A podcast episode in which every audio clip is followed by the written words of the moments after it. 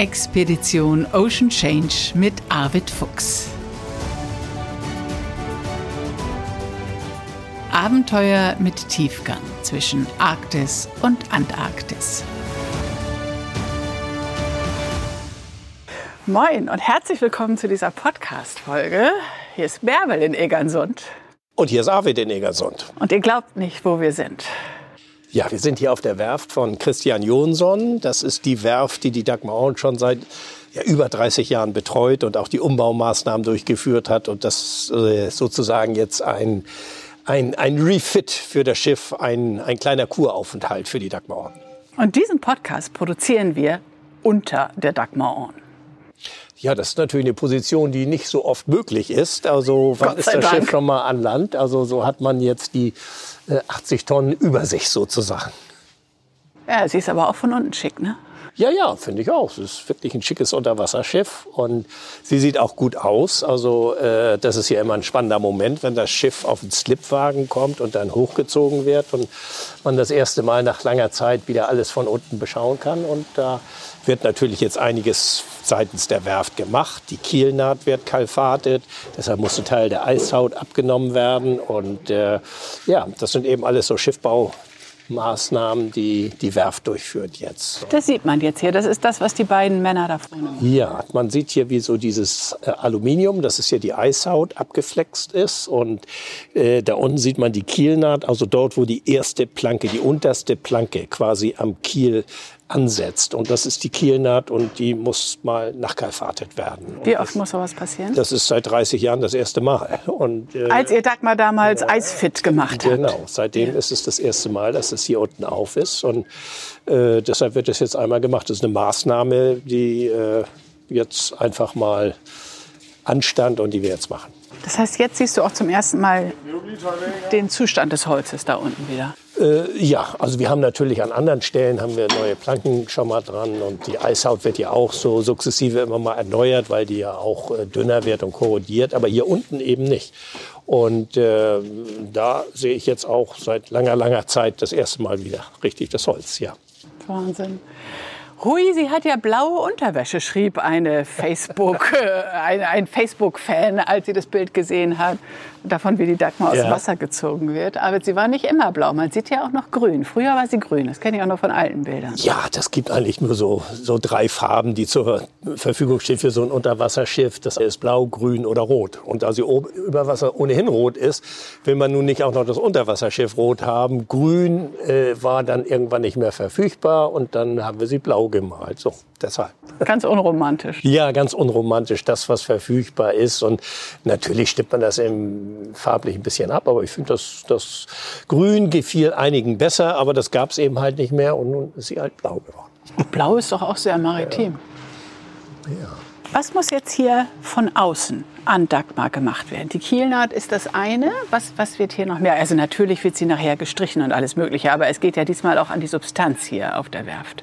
Ja, also äh, man kontrolliert natürlich alles. Wir hatten ja äh, vor ein paar Jahren dieses Problem mit dem Propeller gehabt, mit der Zugstange. Das ist ja ein Verstellpropeller, die gebrochen ist. Und daraufhin hatten wir ja vor zwei Jahren komplett neuen Propeller und alles äh, überholt.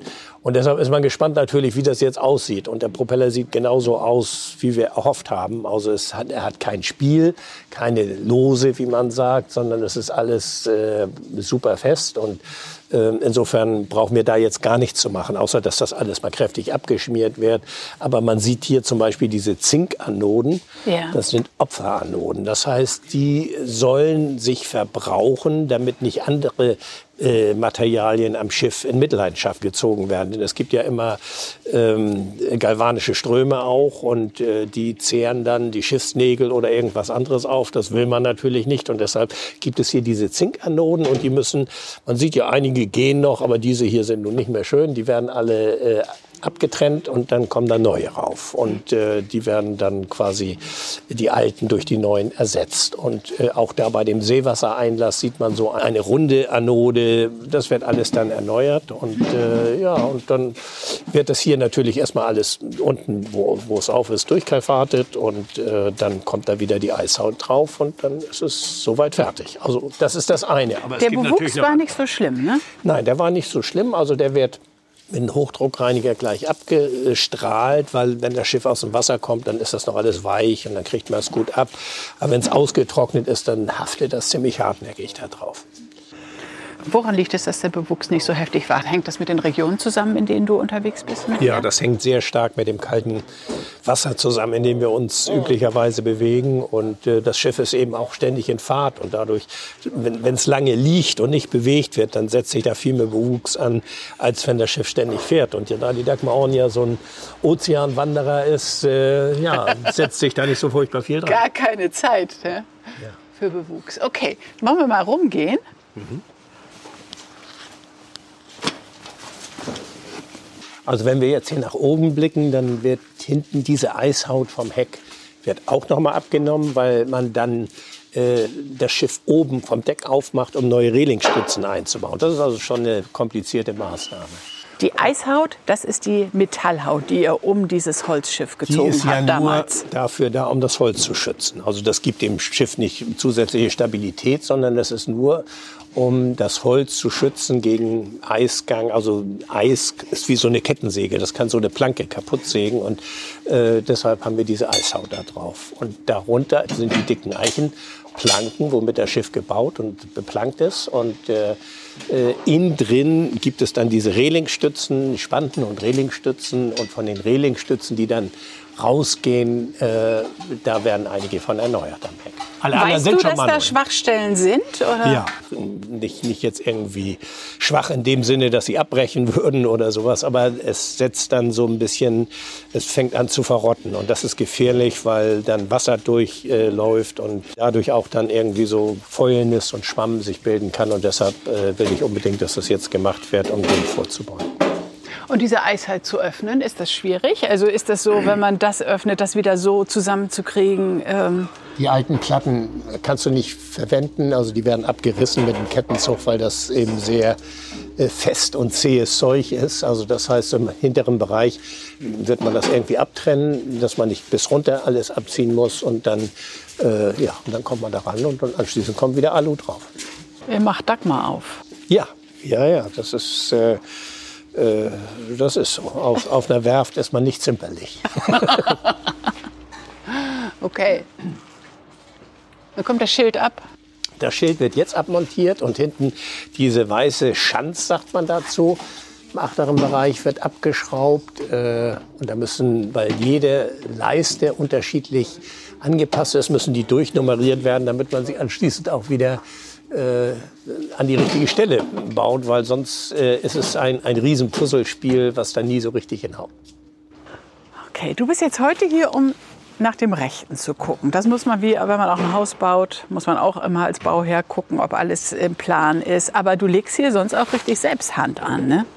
Ja, das ist äh, klar. Also ich arbeite hier mit, äh, was mein Ritt ist ja nun gerade auch irgendwie so ein bisschen der technische Bereich, weil ich das ja auch mal gelernt habe. Also äh, man nutzt natürlich die Zeit jetzt beispielsweise, um die Seeventile aufzunehmen. Nicht? Also da, wo das Seewasser äh, für den Sanitärbereich oder, oder für Kühlwasser für die Hauptmaschine, Generator reinkommt, äh, das sind äh, eben halt Ventile, die man nicht aufmachen kann, wenn das Schiff im Wasser ist, weil es dann äh, volllaufen würde. Also äh, macht man das, wenn das Schiff an Land ist. Das ist ein Wartungsintervall, das mache ich jedes Mal, wenn das Schiff aus dem Wasser kommt, dass man die Seeventile überprüft, aufmacht, damit man da keine Überraschung irgendwann mal erlebt, wegen Korrosionsproblemen und dergleichen. Und naja, und dann werden wir an der Maschine ganz viel machen, neue Zylinderköpfe und äh, ja, die Tanks werden aufgemacht und gereinigt und geschallt um die Stärke zu überprüfen, all solche Sachen. Also es gibt eine lange Arbeitsliste, die wir hier haben.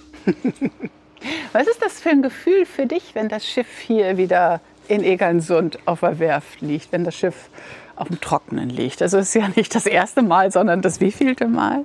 Also das kann ich dir nicht sagen. Also eigentlich versuchen wir das Schiff jedes Jahr aus dem Wasser zu holen. Äh, aber die letzten zwei Jahre war es ja nur unterwegs und wir haben auch andere Jahre gehabt, wo das nur nicht geklappt hat, weil man nicht immer eine Werft hat, wo man es machen kann. Äh, aber wenn es hier ist, weiß ich, also in, in besseren Händen kann es eigentlich nicht sein, weil äh, ja, die Werft hat das Schiff ja damals auch mit aufgebaut und umgebaut und kennt das von Anfang an. Also insofern äh, ist das hier wirklich eine äh, ja, sehr vertrauensvolle Basis, wissen, dass hier gute Arbeit geleistet wird. Und äh, insofern bin ich da ganz entspannt. Und das ist irgendwie so ein Punkt, wo man ja, weiß, dass, dass sich jetzt erstmal alles um, um, um das Schiff dreht und äh, das Schiff jetzt mal aus dem Verkehr gezogen ist, um es jetzt wirklich wieder in allen Details und allen Belangen äh, fit für die See zu machen. Und die Werft gibt es, weil es die Dagmar gibt, ne? Na, die Werft hat sicherlich auch ohne die Dagmar gegeben, aber äh, die Dagmar ist äh, das äh, Schiff gewesen, mit dem sich die Werft damals selbstständig gemacht hat. Aber die Bootsbauer haben auch schon äh, früher an dem Schiff gearbeitet, äh, wie ich es, wie es noch gar nicht in meinem Besitz war. Also bei dem Voreigner, ist ja ein dänisches Schiff. Und der Voreigner hatte auch schon das auf eine Werft gegeben, wo die Bootsbauer, die hier sind, auch schon äh, an der Dagmar gearbeitet haben. Also das hat eine ganz lange Historie und die kennen das Schiff also wirklich in allen Details.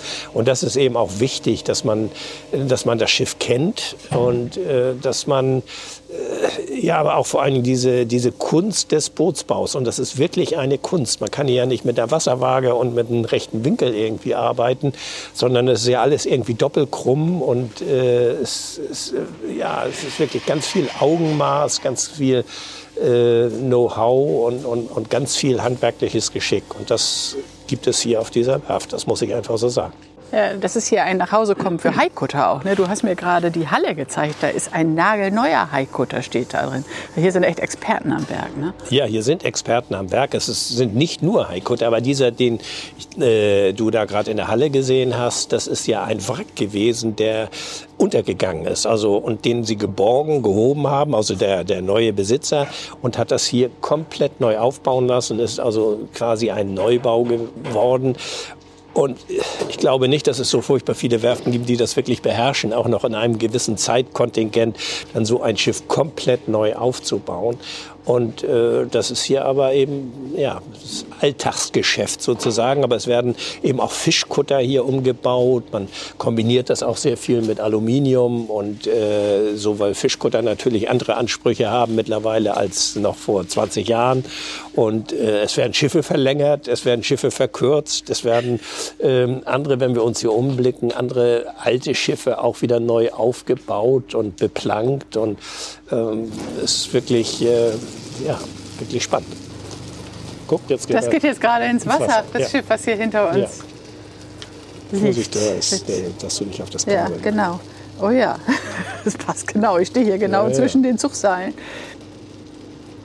Es sind aber nicht nur die Mitarbeiter der Werft, die die Dagmar hier fit machen, sondern es sind auch Crewmitglieder, die hierher kommen. Ja, das ist, äh, ja, das ist das Tolle an der Dagmar, dass sie einfach auch immer wieder Leute anzieht, die mitfahren, die sie fahren auch und die äh, dann auch wirklich die Gelegenheit nutzen, also mal ein bisschen dem Schiff wieder was zu geben. Es ist so ein Geben und Nehmen. Nicht? Also das Schiff gibt uns auf See, wenn es gut gewartet ist, die Sicherheit, die wir brauchen, um heil anzukommen, auch bei schwerem Wetter. Und auf der anderen Seite äh, ja, erfordert dieses Schiff, um, um, um dieses auch leisten zu können, natürlich eine gewisse Fürsorge, dass man äh, während der Werft alles überholt und äh, natürlich auch konserviert. Das heißt, äh, der Mast ist abgeschliffen, abgezogen und die Segel beim Segelmacher. Und äh, ja, und es kommen immer wieder Crewmitglieder jetzt die ganze Werft Werfzeit über sind immer Leute an Bord, die bestimmte Aufgaben wahrnehmen und Arbeiten machen, sodass das Schiff, wenn es denn, so ist es geplant, zur Himmelfahrt äh, wieder in Fahrt kommt, äh, ja, wirklich wieder fit ist für, für die neuen Touren, für die neue Etappe. Ja, jetzt gerade als ich hier ankam, kamen auch zwei Crewmitglieder mit Tasche. Ne? Die planen hier ein paar Tage zu bleiben und die arbeiten jetzt hier. Ja, und das geht von der Werft aus geht es ja auch. Ihr seid hier eine Familie, oder? Ja, das ist eben ein, ein, ein auch ein großes Vertrauensverhältnis. Also äh, wir dürfen das, man, man äh, darf selbst arbeiten und äh, man, ja, man, man, das ist ein Austausch und es wird hier ganz professionell und hart gearbeitet. Es ist nicht so, dass hier nur geklönt wird, sondern es wird hier richtig durchgehend gearbeitet und äh, das, äh, ja, das, das ist eben dann auch äh, so in, in, dieser ganzen Summe des Erlebnisses bringt das viel Spaß. Abends sitzt man auch mal zusammen und trinkt ein Bier und äh, hat einen Feierabend oder, oder grillt irgendetwas. Also das sind äh, ja, ganz viele verschiedene Schiffe, die du siehst, auch verschiedene Eichner, äh, die dann dahin kommen und äh, wo man sich austauscht, Erfahrungsaustausch. Aber es ist eben halt so ein, ja, Werftzeit ist auch eine besondere Zeit, muss man sagen. Klasse. Und es ist einfach der Auftakt für die nächste Expedition, ne? Ja, das ist äh, sozusagen, die Werfzeit ist immer wieder ein Neubeginn auch natürlich. Das Schiff kommt ins Wasser und dann äh, beginnt man ein neues Projekt und dafür sind Schiffe gebaut eben auch, dass sie wieder auf Reisen gehen und äh, deshalb, äh, ja. Wird das Aber deine so Augen funkeln schon wieder. okay, also soweit die heutige Podcast-Folge direkt von der Werft aus Egersund unter der Dagmar Orn. Und bald melden wir uns dann wieder und sprechen über die Nordwestpassage. Genau, das machen wir. Liebe Grüße an euch alle, wo auch immer ihr uns zuhört. Das war Expedition Ocean Change, ein Podcast von Arvid Fuchs und Bärbel Feening.